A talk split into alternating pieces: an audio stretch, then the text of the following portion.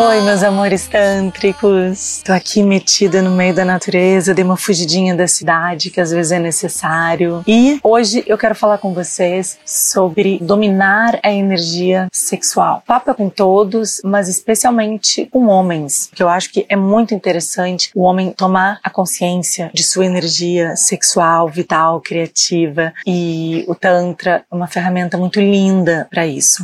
Como eu já falei aqui, o Tantra é muito, muito, muito mais do que sexualidade, né? Muito mais do que tudo isso que a gente ouve, né? Como se fosse um aprendizado de técnicas sexuais, mas ele passa assim por uma grande compreensão da sua energia sexual, vital, criativa. E isso, claro, que vai influenciar na tua sexualidade. Por quê? Porque esse é um grande momento onde nós movimentamos essa energia também a sexualidade, né? O momento do sexo, o momento do ato sexual, seja com outra pessoa, ou seja você com você mesmo. Então, é muito importante a gente ter essa consciência para conseguir domar essa energia. Por muito tempo, eu, eu fiquei com. Eu tinha uma resistência, digamos, em, em usar essa palavra dominar, né? Porque dominar me vem como algo muito patriarcal, tipo, ah, vou dominar, minha energia sexual, controle, né? Muito controle, no pain, no gain, sabe? Me lembra essas coisas assim. Gente, o Tantra é tudo menos isso. Porém, tem que ter sim no caminho do Tantra uma disciplina para gente domar essa energia, né? Para gente ter esse controle, porque é uma energia que é nossa, ela tá aqui no nosso corpo. E as pessoas em geral usam ela de uma forma tão limitada, né, que, que é muito importante ter esse domínio dessa energia para que você possa levar ela para onde você quiser, usar ela para nutrir o teu corpo inteiro, não só para nutrir o, o, teu primeiro chakra, né, dar aquela satisfação momentânea. Não, você merece nutrir o teu corpo inteiro com essa energia. E, e eu acho muito isso, isso muito importante para o homem, porque o homem tem essa ansiedade maior que a mulher no que concerne energia sexual. É como se hum, vocês, meninos, como se vocês tivessem que se livrar de algo, sabe? Como se vocês tivessem que a sensação que vocês têm, né, que vocês passam, é muito o relato dos homens para mim é muito assim que é como se ah, tivesse que botar algo para fora, tivesse que se livrar disso. E isso é uma coisa que leva você a manter essa energia no primeiro chakra. Você não consegue fazer ela subir. Então é um orgasmo que te deixa cansado, é um orgasmo que te deixa com uma sensação de desconexão da pessoa que você tá, de separação é um orgasmo que quando você tem, você fica fica desenergizado. E esse é o orgasmo que te faz perder energia, entendeu? Porque orgasmo não é para fazer perder energia, é para você sair voando. Orgasmo é para você, nossa, né, ter ter entrar em contato com o divino, com o sagrado, com o infinito. Você sentir todas as células do seu corpo vibrando, você sentir todas as suas nadis, né, os canais energéticos abertos. E, ó, gente, estou na natureza, então tem uns cachorros aqui, tem vida real, né?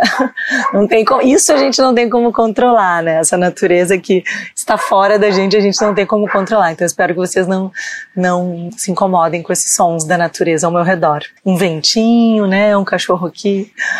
Mas continuando, nós temos essa natureza dentro da gente e a gente consegue controlar.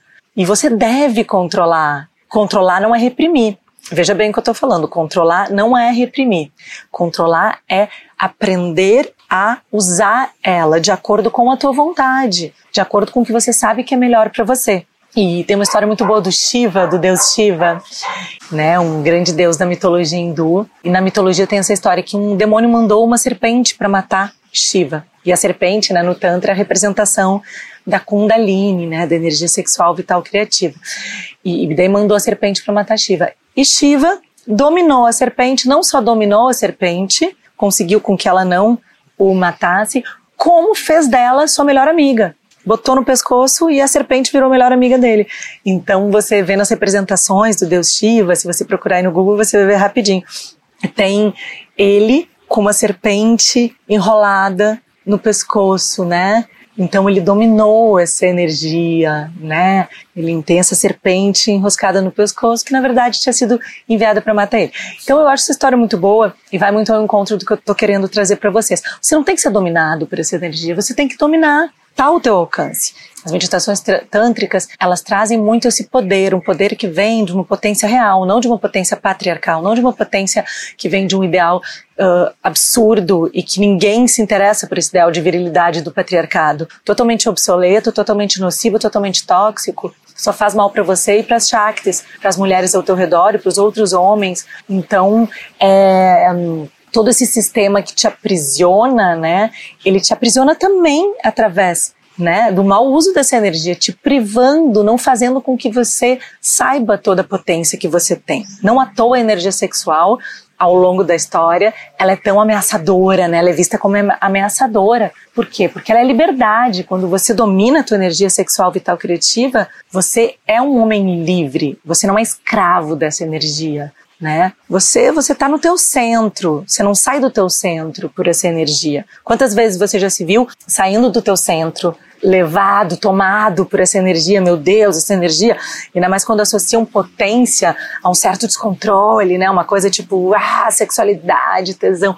E não, gente, tá nesse centro, você saber domar essa energia e levar ela para onde você quiser. E tem uma frase muito muito linda, né, nos Shiva Sutras, que diz assim: o universo é a expansão do seu próprio poder. Eu acho isso muito lindo, porque todas as experiências que eu tive com, com a ascensão da Kundalini foi isso que eu senti. Kundalini sendo a energia sexual vital criativa. Foi isso que eu senti. Era o universo sendo a expansão do meu próprio poder. Quando você expande essa energia de uma forma livre, no sentido de que você não está condicionado né, a certos comportamentos que fazem você limitar o poder dessa energia, quando você consegue expandir essa energia com consciência e você sente a conexão de tudo com tudo. Você entra em contato com o infinito, com o uno, com o sagrado, você sente o quanto você é tudo isso. Tem uma palavra que eu gosto muito do, do Shivaísmo da Kashmira, que é expanda. Expanda, né? S-P-A-N-D-A. Expanda. Expanda significa vibração cósmica. E é uma vibração que nós temos fora, que, que existe fora e dentro da gente, que na verdade é a mesma vibração. E que na verdade é uma outra forma de dizer que o divino está em tudo, né? Essa energia que você pode chamar de uma energia cósmica, que você pode chamar do infinito, que você pode chamar do divino, isso está em tudo.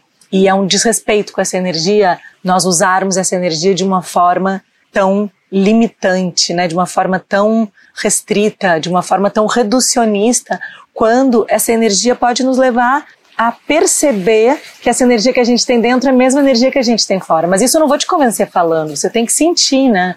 Mas começa pela consciência, começa por essa consciência que eu tô te trazendo. Então, queria te dar uma dica, claro que isso, enfim, tem uma, uma série de meditações e é um caminho todo que eu conduzo, né, no meu, no meu curso, tanto nos, nos meus retiros, mas especificamente nesse curso que eu tô dando para homens um curso que eu, que eu tenho que é exclusivamente para os Chivas eu conduzo várias meditações disso para fazer você perceber que você merece mais, que você merece expandir essa energia. Te dou as ferramentas para isso.